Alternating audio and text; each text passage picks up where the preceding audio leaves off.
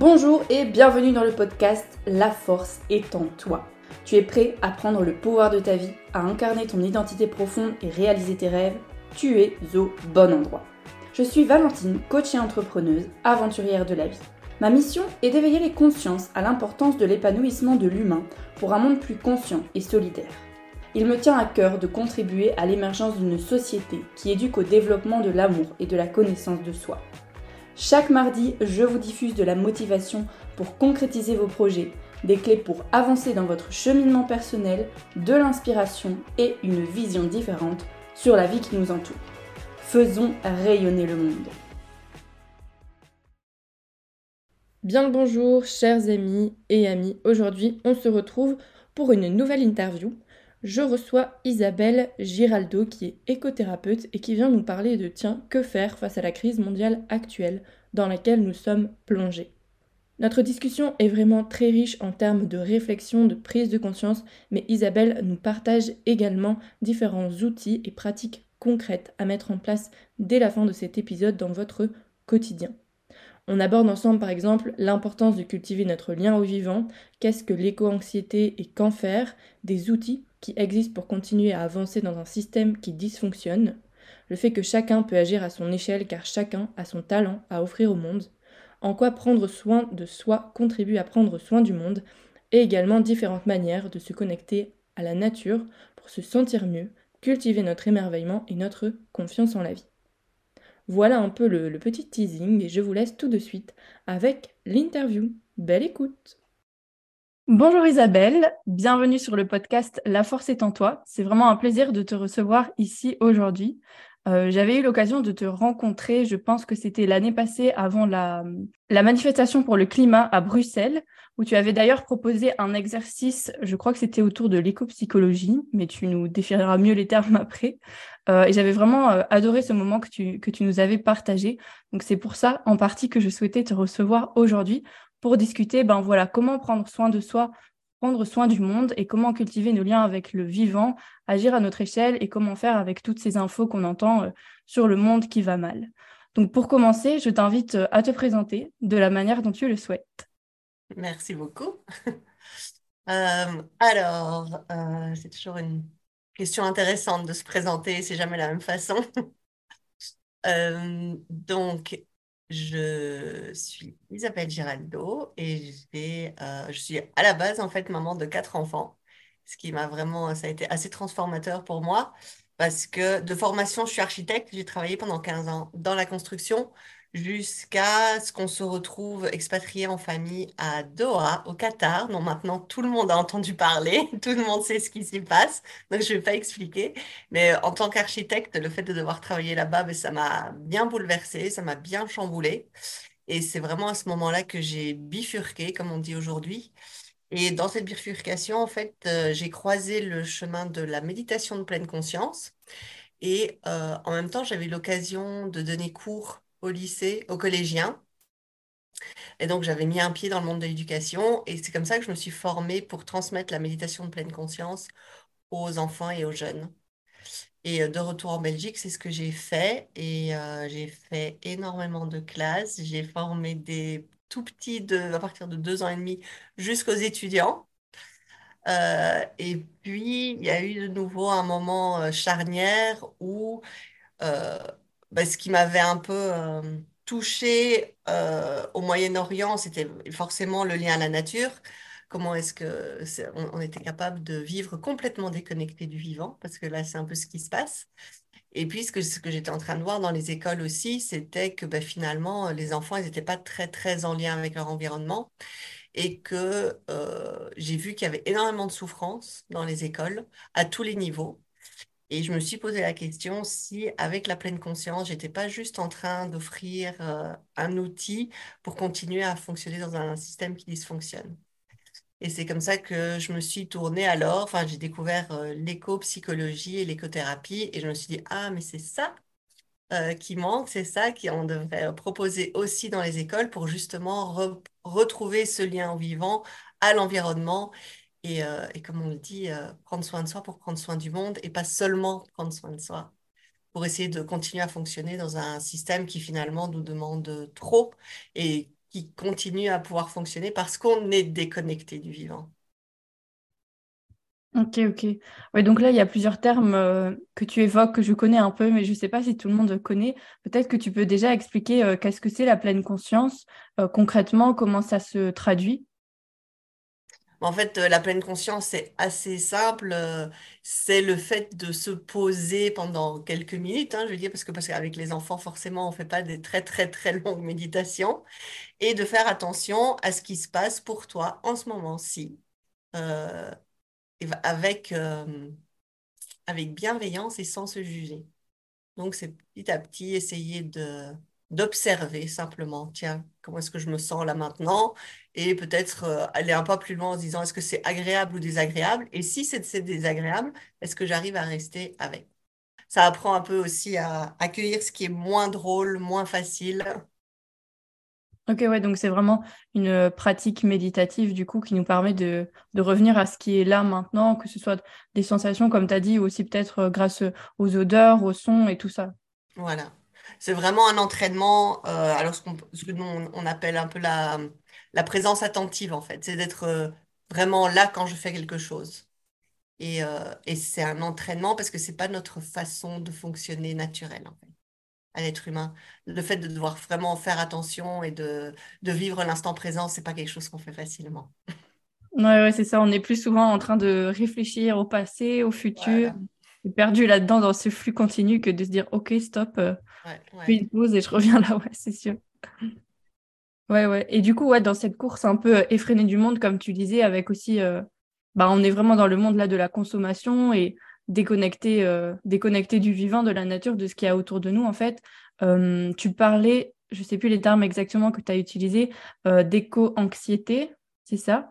Et que tu t'en sers pour de l'éco-psychologie. Je ne sais pas dans quel sens vont les termes, mais si du coup tu peux nous en dire un peu plus là-dessus et en quoi ça consiste en fait, du coup, cette éco-anxiété, l'éco-psychologie, l'éco-facilitation, tous ces termes-là dont tu parles très bien sur ton compte Instagram d'ailleurs.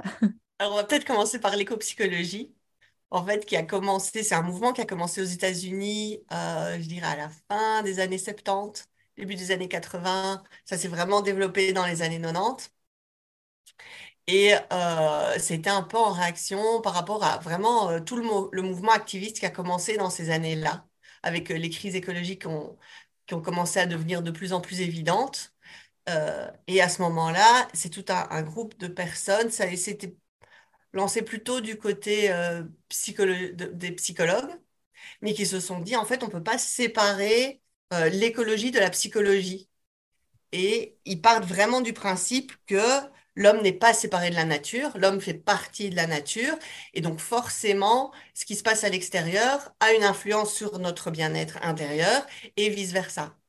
Ils disent aussi que, par exemple, ben, peut-être que tous les symptômes qu'on voit aujourd'hui, comme euh, le changement climatique, la perte de la biodiversité, enfin tout ça, c'est, ce serait peut-être aussi juste des symptômes du fait qu'on est déconnecté de la, nature. Et que si on, continuait à cultiver ce lien avec le reste de la nature, on n'en serait peut-être pas arrivé là. Ok, ok. Et le terme, du coup, éco-anxiété, c'est un terme qu'on entend de plus en plus. C'est celui que moi je choisis parce que c'est celui qui est vraiment utilisé dans les médias, mais c'est pas forcément le plus approprié. Mais on met sous le terme éco-anxiété alors toutes les émotions difficiles ou désagréables qu'on peut ressentir face à ce qui est en train de se passer. Donc ça peut être euh, de la rage, de la colère, de la tristesse, euh, de la culpabilité parfois, de l'impuissance, voilà, et aussi de l'angoisse et de l'anxiété. Mais ce n'est pas que de l'é... C'est vrai qu'on l'a beaucoup réduit à l'éco-anxiété, mais ça n'est pas que ça. Et, euh, et c'est important de dire aussi que c'est pas reconnu comme un trouble anxieux ou une pathologie. C'est pas reconnu, mais est-ce que selon toi, ça devrait être reconnu comme tel? Non, pas du tout. Euh, parce que alors, euh, parce que pour moi, l'éco-anxiété, c'est vraiment un problème euh, systémique. C'est normal de se sentir mal quand le monde va pas bien. Le contraire serait plus inquiétant. Et il y a vraiment le gros risque que si on en fait une pathologie, ça va de nouveau retomber sur la responsabilité de l'individu plutôt que sur le collectif. Et donc ça, c'est un peu ce pourquoi moi je me bats, c'est pour que ce ne soit pas accepté comme une pathologie et dire, ben, justement, dans une école euh, ou à l'université, si vos étudiants vont mal, c'est du sort de l'institution, en fait. C'est vous qui devez vous en occuper. C'est pas aller commencer à envoyer chaque étudiant chez un psychologue ou chez un thérapeute. Ouais, ouais, ouais, ouais, je comprends. Et j'aime beaucoup ton, ton raisonnement, c'est que, en fait, si, si on en fait une, une pathologie, ça va juste nous rajouter personnellement des soucis en plus que de régler le problème vraiment à la source, qui est que ben, c'est pas normal que le monde aille mal, mais c'est normal que nous, on se sente mal de ça. Voilà. Hmm. Et ce qui me alors, ce qui me fait un peu peur, ce qui me gêne, c'est que justement, on pousse de plus en plus pour introduire tous les enjeux de la transition écologique et sociale à tous les niveaux. Donc, on veut former tous les étudiants. On dit que maintenant, euh, il faut aussi former les employés. C'est-à-dire qu'il y a des gens qui vont déjà pas bien parce qu'on a les résultats. Euh, il y a beaucoup de personnes qui sont au beurre du burn-out, euh, qui sont stressées dans un système qui déjà te demande d'être tout le temps productif, donner ton mieux, être efficace. En plus, on va les te mettre plein de mauvaises nouvelles. Et puis, euh, et puis après, c'est ton problème. Et si toi, tu vas pas bien, alors il faut que tu ailles voir un psy. Mmh. Ouais, c'est ça. Et tu dis que les étudiants sont formés même dans les entreprises, etc. Ils sont formés à quoi exactement? Bah, en gros, c'est on essaye de plus en plus que, tout le monde soit conscient de ce qui est en train de se passer. Donc, c'est-à-dire, bah, on va te donner les informations du GIEC, par exemple, euh, le fait qu'on a déjà dépassé 6, euh, je pense, des limites planétaires actuellement, euh, que s'il devient de plus en plus évident qu'on nous avait dit qu'on ne devait pas dépasser les 1,5 degrés, et ça, on est déjà très, très, très mal parti. Donc, voilà, il y a de plus en plus de personnes, enfin, en tout cas, au niveau politique, qui se disent il faut que tout le monde soit au courant, que tout le monde ait conscience du, des dangers. Mais si à côté de ça, on n'offre pas des outils et des façons de, prendre soin de ses émotions face à ça, ben moi j'ai l'impression qu'on va à la catastrophe. Parce que si tu as des gens qui vont déjà pas bien et en plus tu leur dis, mais en fait vous avez quasi pas d'avenir, euh, et je ne vois pas comment ils vont continuer à aller mieux. Oui, oui, c'est ça, j'allais dire. On est formé du coup, enfin, ils essayent de mettre en lumière et que tout le monde soit au courant du fait qu'il y a un problème et que ça va pas bien, mais ils ne vont pas fournir les outils pour qu'on puisse prendre soin de nous-mêmes pour après prendre mieux soin du monde quoi. Ils font que les choses à moitié. Donc c'est sûr que au final ça nous enfonce plus comme tu dis et ça devient déprimant et donc on a besoin de, de, personnes comme toi du coup qui puissent mettre ça en avant et qui nous aident à prendre soin de, de ces émotions-là. Et d'ailleurs, je pense que un de tes, une de tes activités principales du coup, c'est d'organiser des ateliers avec des jeunes, si je me trompe pas. C'est ça du coup? Oui, oui. Et qu'est-ce que qu'est-ce que tu mets en place en fait dans ces ateliers? Déjà, pourquoi est-ce que est-ce qu'on peut s'y rendre? Et puis euh, qu'est-ce qu'on y voit euh, durant Je pense que ça dure plusieurs jours. Je ne sais pas comment tu tu organises ça exactement. Alors on a différents formats. Euh, en fait, ben, alors je travaille avec deux, autres personnes. On a un couple de trois, Candice Marot et Marie Bourgine. Et Candice et moi, je pense que c'était, on avait commencé à avoir ce genre de discussions euh, déjà avant le confinement. On se disait, nos jeunes ne vont pas bien, qu'est-ce qu'on peut faire pour les aider? Et euh, à ce moment-là, on avait commencé à donner des cours à des jeunes étudiants qui sont dans un master spécialisé en éco-ingénierie. Et au bout de cinq ans de ce master, ben, les enseignants avaient remarqué que les jeunes allaient de moins en moins bien et souffraient d'éco-anxiété. Du coup, ils avaient fait appel à nous pour qu'on commence. Donc ça, c'était un peu euh, le genre de prototype d'atelier. On a commencé à travailler avec eux. C'était un tout petit groupe de 20 étudiants. Et c'est vrai qu'au moment du confinement, on s'est dit, oh là là, ce confinement arrive sur des jeunes qui sont déjà pas super en forme. Et en plus, pendant un an, vous avez été quasiment coupé de tout contact, alors qu'on voit qu'on a énormément besoin de liens. Et c'est à ce moment-là qu'on s'est dit, bon, il faut qu'on continue à, à œuvrer pour, euh, pour accompagner ces jeunes. Et en septembre l'année passée, septembre 2021, il y a la plus grosse enquête qui a jamais été réalisée au niveau d'un public de jeunes, donc de 16 à 25 ans, auprès de 10 000 jeunes, pour justement un peu mesurer ou donner l'état des lieux de leur santé mentale par rapport au changement climatique. Et euh, bah, c'est sans surprise, c'est assez catastrophique. Donc je pense qu'on est à quasi 65% euh, de jeunes qui se disent euh, inquiets, voire très inquiets de leur avenir. Un chiffre qui, moi, me touche aussi beaucoup parce que j'ai trois filles, c'est qu'il y a quasi 40% de jeunes qui ne veulent pas avoir d'enfants, qui trouvent que la situation est tellement terrible qu'ils veulent pas avoir d'enfants. Et pour moi, moi, je me souviendrai toujours de la conversation que j'ai eue avec mes filles à ce sujet-là, parce qu'elles me l'ont dit aussi. Et euh, moi, quand j'étais jeune, la question s'est jamais posée. Hmm. je me suis dit, voilà, là, on vit vraiment euh, un- un- une autre époque, quoi. Les, mes filles, elles n'ont pas du tout la même jeunesse que moi j'ai eue. Euh, et donc, c'est, aussi de, de là que part mon, mon envie et mon souhait d'accompagner les jeunes.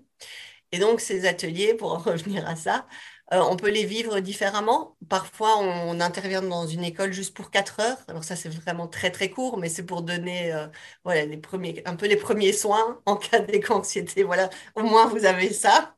Après, ça peut aller en extérieur jusqu'à quatre jours. Et sinon, alors, je fais moi aussi des cycles en ligne euh, sur six semaines, une heure et demie, pour ceux qui vraiment euh, ne peuvent pas, euh, voilà, ne peuvent pas bah, se donner deux jours ou se donner euh, quatre jours. C'est pas toujours possible. Donc, on peut aussi les faire en ligne. Ok, ok. Et quelles sont les grandes lignes, les, un peu les grandes étapes par lesquelles tu passes durant ces ateliers? Ouais. Alors moi, j'ai un peu mis au point une méthode en lien avec le vivant, parce que forcément, puisque on fait partie de la nature, je me suis dit que c'était pas mal de reprendre la nature comme guide. Et euh, je suis euh, les quatre points cardinaux et la course du soleil. Donc on commence à l'est. Et la première étape, ça va être à l'est, où là, on va travailler tout ce qui est le lien à soi. Donc comment est-ce que je me relie euh, à moi, comment est-ce que je trouve à l'intérieur de moi les ressources dont j'ai besoin? Et comment est-ce que je peux m'ancrer? Parce qu'avant d'aller travailler des émotions difficiles, c'est pas mal de se ressourcer et d'être gonflé à bloc avant d'aller voir ce qui est difficile. Donc c'est pour ça que la première étape, c'est le lien à soi. Et puis on va aller au sud visiter le lien au vivant, parce que la nature, elle, nous aide vraiment euh, à prendre soin de nos émotions difficiles. Et c'est tout ce lien-là qu'on va travailler et à travers des moments en nature qu'on va prendre soin de nos émotions difficiles pour pouvoir les transformer.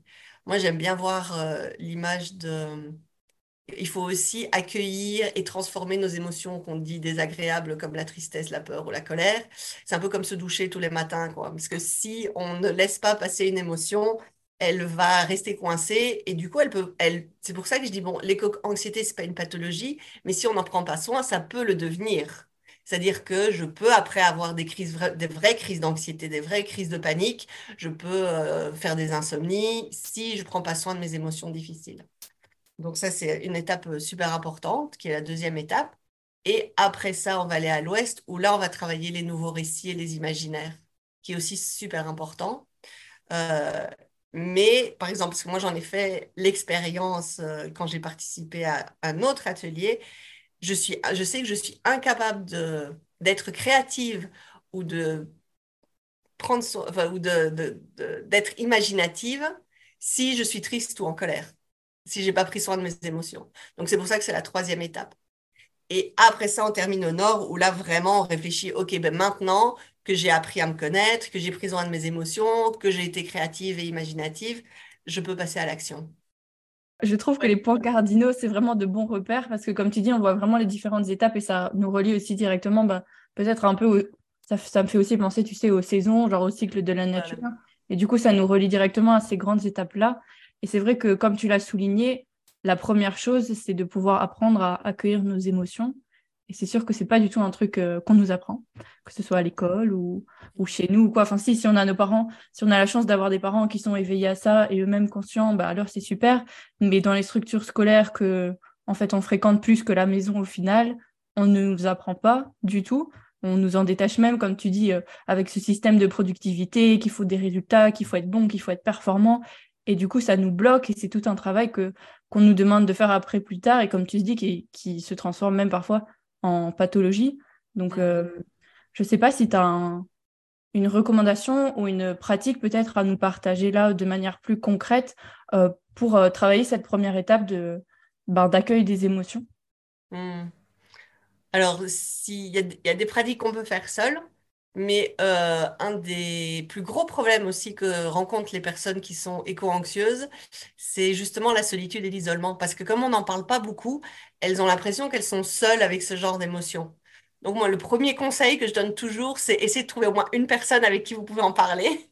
Et vous allez voir que ben, peut-être que vous partagez plus que ce que vous pensez euh, au niveau de ces émotions-là. Donc ça, c'est euh, c'est déjà une étape très importante. Euh, voilà, je dis aussi parfois que bah, ce qu'on vit, c'est pas seulement une crise écologique, c'est comme tu l'as très bien dit, c'est une crise des émotions. Parce que justement, ces émotions euh, qu'on n'accepte pas très bien, hein, comme euh, la tristesse ou la colère, elles sont pas non plus acceptées dans notre culture, dans notre société. Donc, on a tendance à les cacher. Et de, là, bah, de nouveau, on se sent isolé. Donc, vraiment, la première chose à faire, c'est euh, Joanna Macy, qui est un de mes mentors aussi, elle dit toujours, mais commencez même un club de lecture, quoi. Vous choisissez une lecture et vous en parlez ensemble et déjà, ça va, vous allez vous sentir moins seul. Donc ça, c'est déjà vraiment, euh, je, je, crois profondément en, au cercle de parole ou simplement le fait de libérer la parole, déjà de voir que on n'est pas seul avec ce genre d'émotion. Euh, très important, ça, il faut aussi faire passer le message, c'est normaliser ce genre de réaction, parce que c'est tout à fait normal.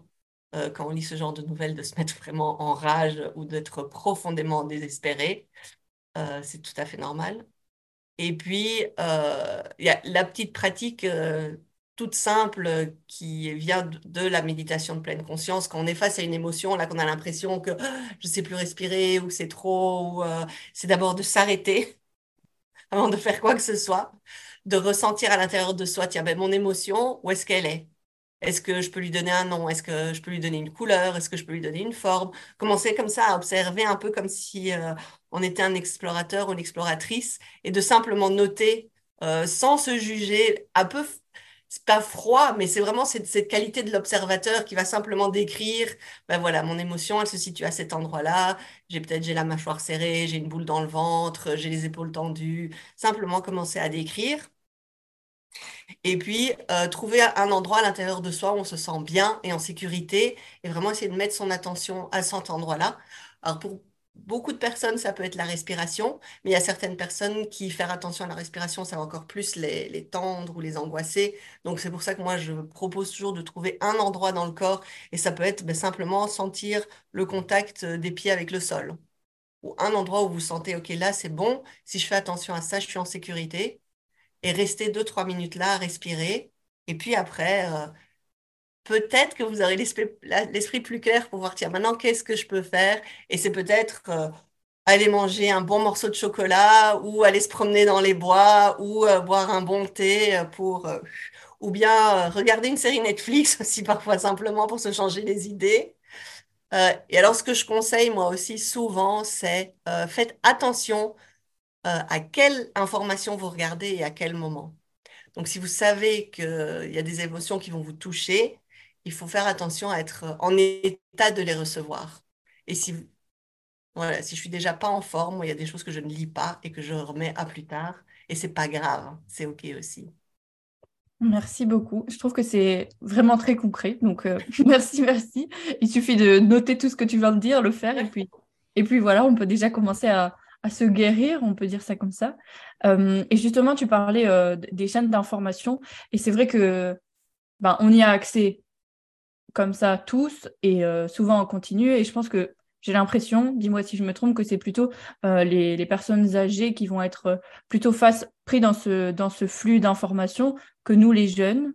Je ne sais pas si tu as des, des, études ou quoi, ou si c'est un truc que toi, tu observes aussi. J'ai l'impression que c'est un peu... C'est un peu pareil. Un peu pareil. Mmh. Parce que du coup, ouais, quand, allez, si on regarde beaucoup les informations, etc., par exemple, bah, l'exemple typique, c'est pendant le confinement, on était tous devant notre télé à attendre que, les résultats tombent. Euh, ça peut vite devenir aussi, comme tu disais, un peu désespérant et déprimant et de se dire, bah, au final, euh, qu'est-ce que vous voulez que je fasse pour la planète? De toute manière, ça va quand même mal. J'aimerais bien avoir ton avis là-dessus. Comment est-ce que tu vois, toi, un peu les choses? Tu vois vraiment quand bah, je pense que c'est un cas typique. Tu vois, le problème est tellement gros qu'on ne sait pas par où commencer. On se dit, bah, qu'est-ce que moi je peux faire? Est-ce que vraiment trier mes déchets, ça va aider la planète? Enfin, tu vois, je ne sais pas toi comment tu vois les choses et comment tu t'en parles autour de toi? Alors, dans ce que tu dis, il y a, y, a, y a, deux choses que je vois. C'est vrai que j'avais entendu, je me souviens plus qu'il était, euh, un monsieur euh, lors d'un séminaire qui avait dit euh, que de toute façon, les petits gestes, ça sert à rien. Voilà, un peu comme toi, de toute façon, on est foutu. Euh, c'est pas le fait de trier tes déchets qui va changer quelque chose. On n'en est plus là, on n'en est plus aux petits gestes. Enfin bref, il était vraiment très, très virulent. Et puis après, j'ai parlé avec une jeune qui m'a dit, mais en fait, moi, les petits gestes, ça m'aide à tenir. En fait, c'est ce qui me motive. Et je dis, bah, déjà, si ça ne fait que ça, c'est énorme puisqu'on a besoin que tout le monde reste motivé et qu'on continue à agir. Donc, si toi, le fait de trier des déchets, ça te fait du bien, ben continue. Si toi, euh, voilà, euh, et, et, en même, et en même temps, moi, je suis pas sûre que ça sert à rien. Donc, euh, voilà, le fait d'acheter en vrac, d'essayer de consommer moins de plastique. moi et mes filles, maintenant, on s'habille plus qu'en friperie, parce que la fast fashion, c'est une catastrophe. Voilà, et, et ça, ben déjà, ça fait que nous, on se sent bien, donc on est plus motivé, et donc on continue à agir. Que si on était euh, désespéré, qu'on se dit, bah, de toute façon, on va dans le mur, euh, allons-y avec un bang et on continue euh, à faire comme si de rien n'était, bah, alors on n'a aucune chance, on n'a vraiment aucune chance. Donc voilà, ce que, c'est ce que John Amici, elle appelle l'incertitude radicale, c'est de, cultiver le fait qu'on ne sait pas. Et à chaque fois, même quand tout est noir, on ne sait pas.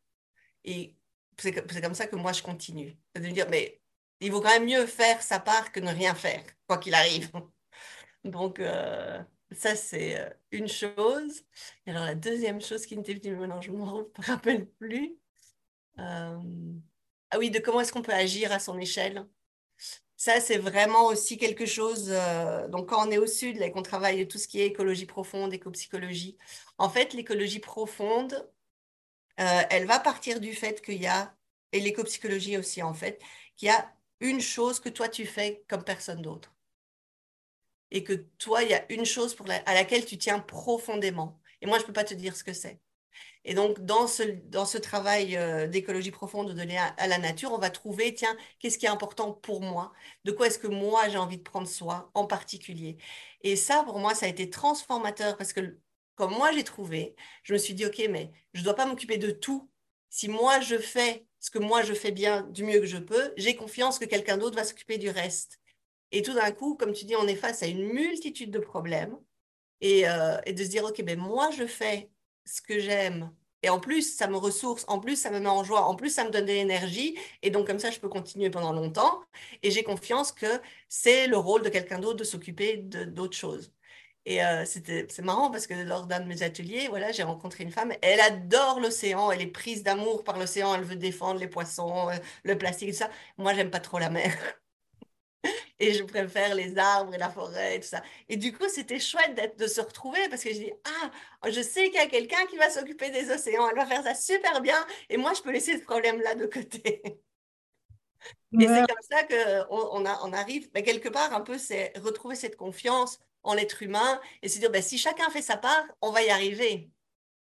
Ouais, ouais, c'est ça, c'est comme avec les petits gestes, c'est se dire il vaut mieux faire quelque chose de pas du tout, il vaut mieux prendre le bout qui t'intéresse, que toi, tu as vraiment envie de prendre soin parce que quelqu'un d'autre va le faire aussi, euh, va faire aussi sa part et en fonction du, milieu qui l'intéresse le plus et, et selon de quoi il a envie de prendre soin. Et comme tu dis, ça peut être prendre soin de la nature, mais dans mon cas, par exemple, tu vois, euh, j'accompagne les personnes voilà, à, se révéler, à réaliser leurs rêves, etc., à construire leur vie. Bah, c'est ma manière aussi de prendre soin du monde parce que je me dis, ben, si on prend soin des humains, ça permet aussi, bah, c'est aussi ton travail, tu vois, que les humains aillent mieux et aient les ressources en eux pour que du coup le monde puisse aller mieux aussi. Donc c'est prendre soin, ça c'est assez large et du coup, comme tu dis, c'est ça aussi qui est beau parce que ça nous permet de, de développer notre confiance ben, en l'incertitude et aussi notre confiance en les autres, en, l'humain. Et du coup, ça développe aussi cette, cette vague d'amour dont on a besoin pour euh, justement venir euh, cajoler nos émotions plus, plus désagréables et nous, nous donner de l'espoir aussi. Je crois que c'est ça dont on a beaucoup besoin aussi,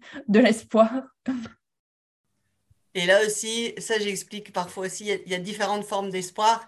Il faut pas, parce que c'est vrai que moi j'ai un peu grandi quand même euh, à une époque où il y avait un peu cet espoir magique oh mais c'est pas grave, le changement climatique, on va trouver des solutions, ou euh, il y a un nouveau virus, mais c'est pas grave, de toute façon on va trouver euh, un remède. Il y avait toujours euh, la pilule miracle, le truc miracle. et bon, ça, ça, ça change pas grand-chose non plus en fait. C'est un peu, pour moi, avoir cette c'est ce que je vais appeler l'espoir magique, c'est un peu la même chose que d'être fataliste, parce que finalement, tu n'agis pas en te disant, mais de toute façon, il y a un miracle qui va arriver. voilà, donc, mais il faut, un espoir qui soit moteur. Et c'est sûr que si tout est noir et que si on n'a plus aucun espoir, ben, on ne fait rien non plus. Donc il faut un peu cultiver cet espoir euh, qui nous remet en marche. Mmh, ouais, c'est ça, c'est pas de l'espoir passif en mode euh, voilà. entre guillemets, Dieu fera les choses, c'est de se dire, euh, on, cultive cet espoir-là en agissant, en passant à l'action et en, allant, euh, enfin, en mettant chacun notre patte, en fait, pour que le monde se porte mieux, que en commençant, du coup, déjà par nous-mêmes. Et euh, j'ai envie un peu de revenir avec toi là-dessus. on en a globalement beaucoup parlé, mais tu vois, quand on dit prendre soin de soi pour prendre soin du monde, je pense que c'est un truc, parfois les gens ils font euh, ouais, d'accord, parce qu'on n'a déjà pas l'habitude de prendre soin de nous-mêmes et c'est souvent vu comme un truc égoïste aussi. Euh, donc, est-ce que tu peux nous expliquer un peu plus en quoi bah, le fait de prendre soin de nous, ça permet de prendre soin du monde On l'a déjà un peu bien évoqué, mais peut-être pour refaire une petite synthèse euh, concrètement, bah, en quoi ça, aide de prendre soin de soi? Bah, moi, comme je le vois, parce que c'est vrai que c'est quelque chose que parfois euh, certaines personnes peuvent me sortir aussi en me disant, oui, mais enfin, prendre soin de soi, c'est quand même hyper individualiste. Et en fait, si tout le monde est en burn-out, euh, l'action collective, tu oublies. Donc, tu, en fait, si, toi, tu vas pas bien, c'est impossible de prendre soin des autres ou de prendre soin de, du vivant. Parce que si déjà tu sais pas euh, où tu vas trouver l'énergie pour passer ta journée, alors ça marche pas. Et donc, c'est pour ça que moi, je pense que c'est hyper important d'abord de prendre soin de soi. Et puis, comme tu le disais, aussi de, révéler à chacun le potentiel qu'il a ou euh, la force qu'il a en lui. Parce que ça, on oublie parfois. C'est pas non plus quelque chose qu'on apprend à l'école, de se dire, mais euh, on a chacun un potentiel incroyable.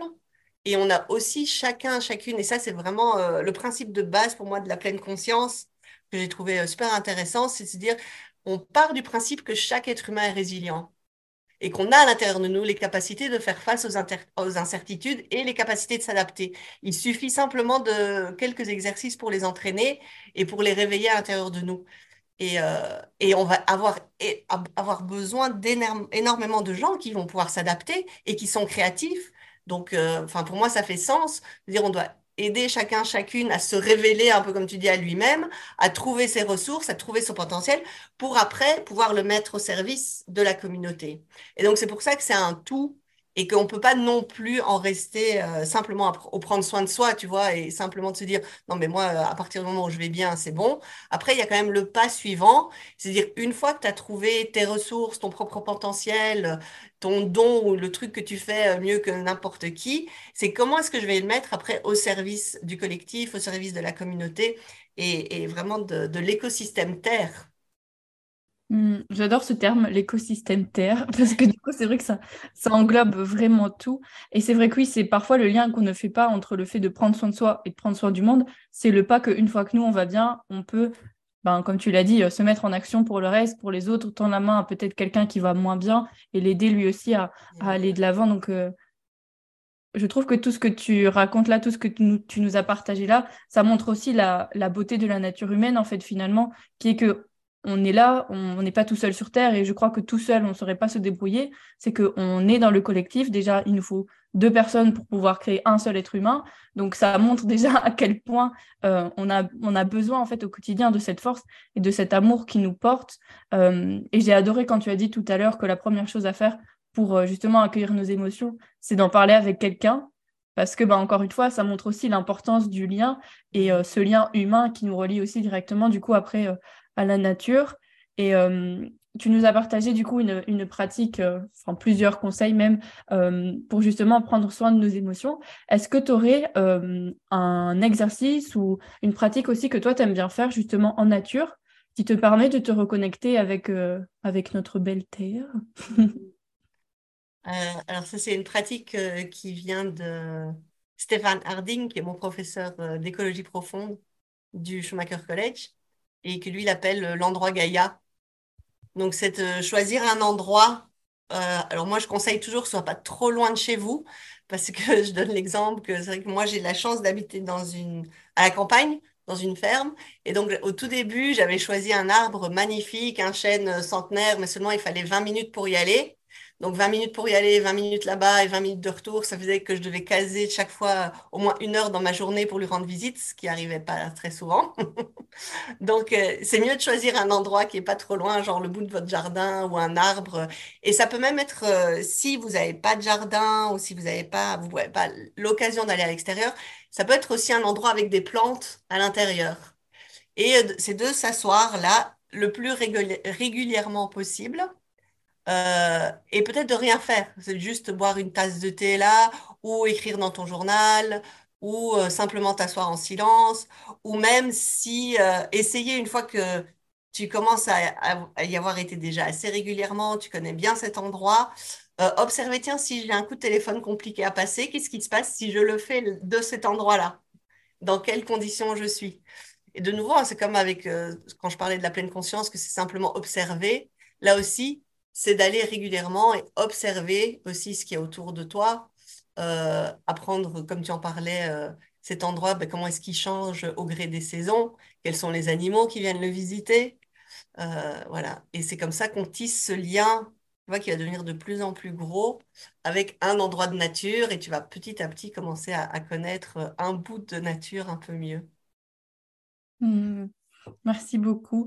Et ça me fait penser en fait à un, un petit truc, euh, un petit partage du coup que, j'ai envie de, raconter. Euh, nous, on a déménagé là euh, de Belgique en France au mois de juillet. Et c'est vrai qu'on est du coup, comme toi, une maison en pleine campagne. c'est la ferme, on a deux chevaux, etc. Donc déjà, d'avoir des animaux autour de nous, ça nous relie directement à d'autres qu'humains et ça développe aussi un, sentiment d'amour différent en fait. Et il y a un chemin devant chez moi sur lequel j'adore aller courir. C'est toujours le même chemin, Donc ça peut paraître redondant, mais en fait, le ciel, il est hyper dégagé. Et du coup, à chaque fois, c'est différent. Et il y a parfois des vaches d'un côté, puis des vaches de l'autre côté. Et du coup, qu'est-ce que je m'éclate à chaque fois que je vais là? Parce que juste, je peux profiter d'observer en fait tout ce qui se passe et de voir les mouvements, même les changements des saisons, etc. Et c'était une période pas facile pour moi à ce moment-là. Et comme tu le disais euh, au début, ben, la nature, elle m'a vraiment aidé à soigner euh, cette partie-là de moi qui allait moins bien parce que du coup, j'arrivais à cultiver ce sentiment d'émerveillement aussi euh, pour la nature et de me dire, ouais, mais en fait, c'est beau et c'est. Il y a quelque chose de plus grand que moi qui est là aussi présent, que moi, ma petite personne, mes petites pensées parfois qui ruminent un peu trop. Et du coup, ça a vraiment permis cette ouverture à la nature. Et je pense que même quand on est en ville, on peut aussi se laisser surprendre par des petits oiseaux qui passent, des feuilles, même parfois des plantes. Et donc, c'est tout à fait faisable. Et c'est peut-être du coup à nous de poser un, un regard différent aussi sur ce qu'on a l'habitude de voir. Je sais pas ce, que tu en penses. oui, oui, tout à fait. Et ça me fait penser aussi quand tu parlais, euh, euh, tu sais que nos émotions, on ne nous apprend pas trop à les accueillir, sauf si on a la chance d'avoir des parents qui, font attention et qui nous apprennent. Bah, c'est vrai qu'il y a beaucoup de choses qui passent quand même par l'éducation par, euh, par le fait de montrer l'exemple. Et ce que tu me racontes, moi, ça me fait penser au fait que quand mes enfants étaient petits, euh, on allait en voiture à l'école, parce que c'était quand même assez loin.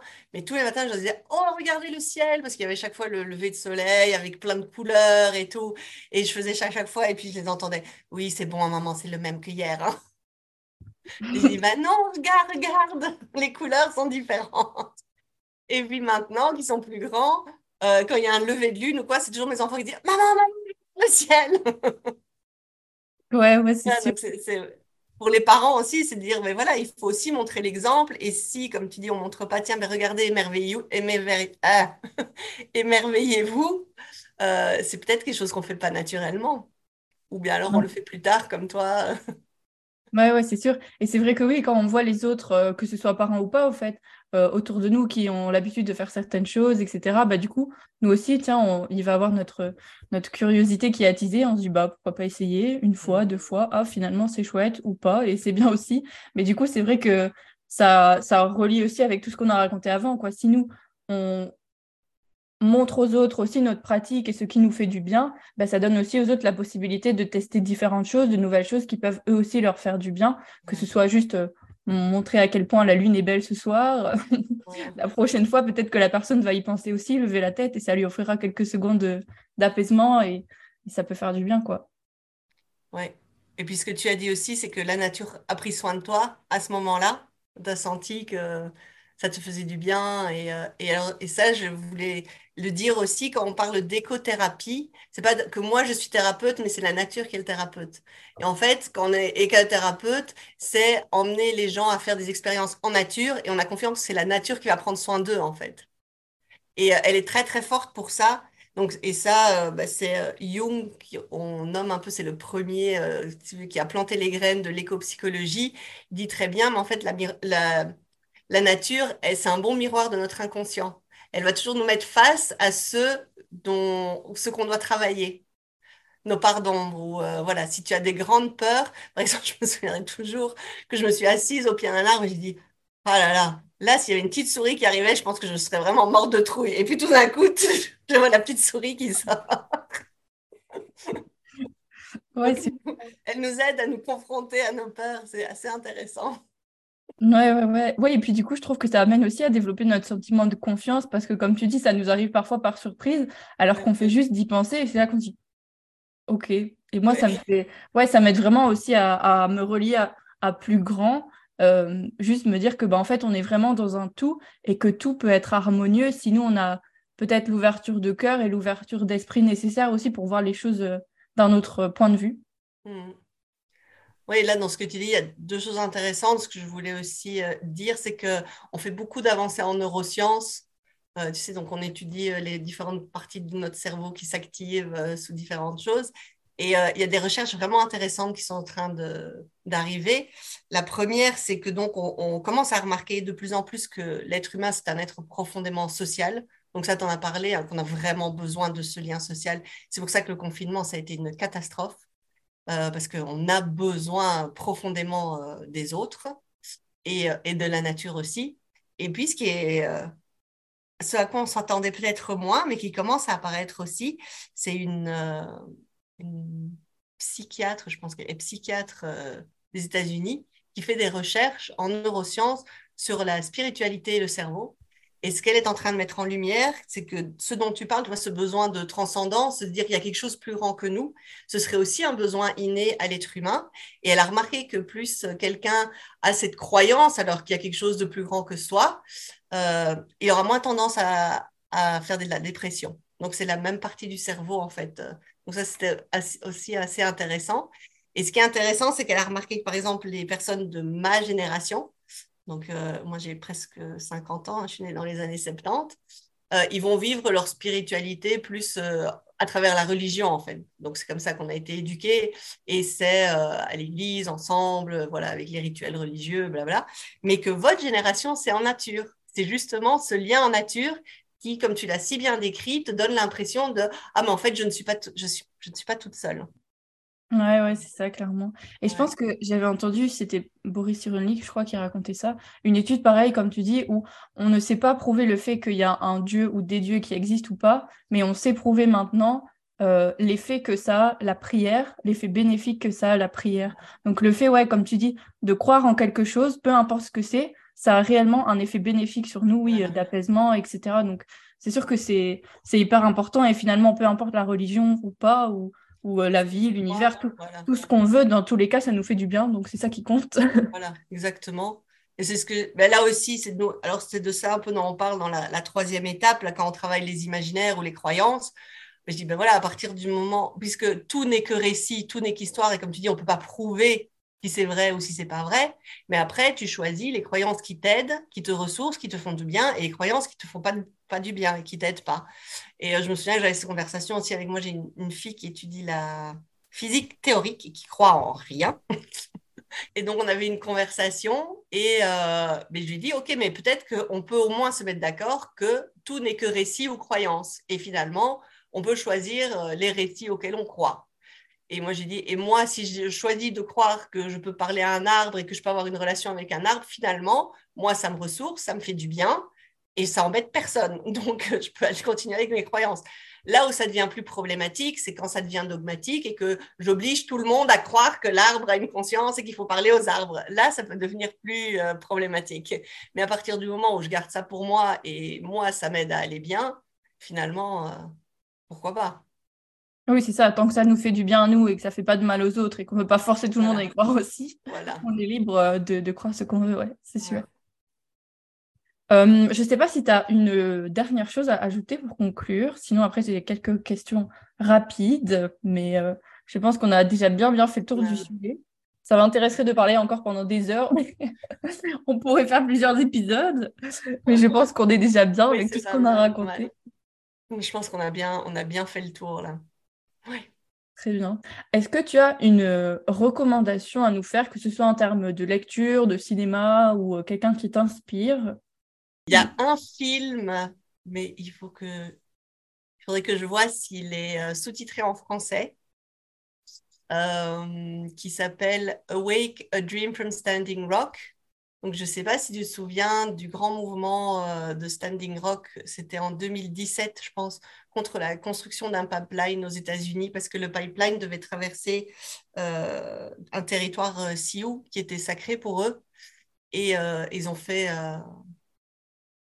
ils ont essayé d'arrêter la construction du pipeline en, étant là. Et il y a un film qui a été fait.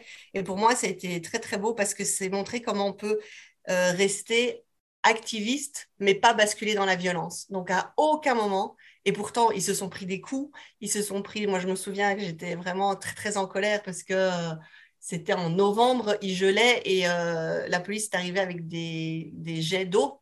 Hein, ils étaient tous en hypothermie. Mais à aucun moment, ils ont répondu par la violence. Ils sont restés vraiment pacifistes. Et tous ces mouvements activistes euh, qui nous montrent, et finalement, je pense qu'ils ont eu gain, de cause, euh, qui nous montrent qu'on peut quand même euh, voilà, changer les choses en restant pacifiste. Pour moi, ça avait été vraiment un très, très beau film, une grosse révélation. Et il est gratuit maintenant sur Vimeo, mais je ne sais pas s'il est traduit en français. Enfin, s'il y a des sous-titres, à mon avis, oui. Ok, ok, merci. Bah oui, je suppose que s'il est disponible comme ça, il doit être euh, sous-titré. Ou au pire, c'est l'occasion de travailler son anglais, voilà. Voilà. Est-ce que tu as une citation ou une phrase qui t'aide dans ton quotidien, qui t'inspire aussi? Celle qui m'aide le plus, qui me soutient le plus, ben, en lien justement avec les arbres, c'est une citation de David Abraham euh, qui nous dit que quand je parle à un arbre, je ne m'attends pas à ce que l'arbre me réponde, je ne m'attends pas non plus à ce que l'arbre me comprenne, mais ma perception de l'arbre change, le, le faisant passer d'objet à sujet, et là, ça change tout. Voilà, et donc j'essaye toujours de me rappeler ça, que je suis en communion avec plein plein de sujets et que ce ne sont pas juste des objets, des ressources qu'on peut utiliser comme on veut. Son propre profit. Oui, c'est ça. Mais c'est vrai que oui, ça me fait penser, tu dis euh, un sujet. Mais genre, par exemple, quand on a déménagé, c'était important pour moi de dire au revoir à ma chambre. Mes amis ont rigolé, mais parce que je dis, c'est là où j'ai passé beaucoup de temps, où voilà, j'ai vécu différentes choses, etc. Et c'était un peu mon recueil. Donc pour moi, c'était important de dire au revoir chambre, merci pour tout ce qu'on a vécu ensemble. Et voilà. Et comme tu dis, c'est c'est juste notre regard qui change. Bien sûr, c'est pas ma chambre qui vit et mes objets qui s'animent comme notre Toy Story. Enfin, je pense pas. mais c'est juste oui le rapport que nous on a avec cette chose-là. Et comme euh, on disait avant, bah si ça nous fait du bien, bah tant mieux en fait. On est libre d'y croire et, de le vivre euh, de notre façon. Très bien. Dernière question, est-ce qu'il y a quelqu'un que tu me recommandes d'inviter sur ce podcast euh, ou quelqu'un voilà, qui serait intéressant que je rencontre, qui pourrait aussi apporter euh, des bonnes choses, que ce soit par son parcours ou par ce qu'il pratique Tu peux inviter Candice. Candice, oui. Oui, en plus, elle travaille aussi du coup pour le... avec les enfants. Les jeunes, oui, et aussi, ouais. Elle, alors, elle, elle c'est vraiment plus euh, la méditation de pleine conscience euh, auprès des jeunes, mais euh, elle fait ça super bien. Ouais, bah, très bien. Merci. et du coup, toi, où est-ce qu'on peut te suivre, retrouver ton travail, s'il y a des gens qui, qui souhaitent voir un peu où, où on peut te trouver? Alors, bah, j'ai un site internet. Là, c'est le plus facile pour savoir ce que je fais. Euh, j'essaye de temps en temps d'écrire des articles de blog, mais ça c'est un peu plus difficile.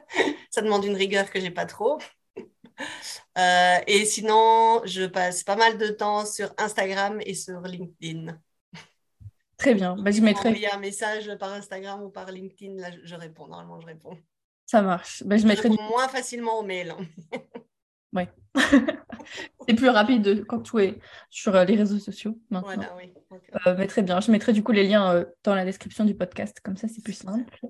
Eh bien, un grand merci Isabelle pour notre échange. C'était super riche, donc merci, merci. Merci à toi, c'était très chouette. J'espère que cet épisode aura éclairé ton chemin. Je serai heureuse d'en lire ton retour sur Insta, en commentaire sur YouTube ou Apple Podcast. Si le podcast te plaît, je t'invite à le noter sur 5 étoiles. Ça lui donnera davantage de visibilité et donc plus de monde pourra en profiter. Faisons rayonner le monde. Et surtout, retiens que la force est en toi.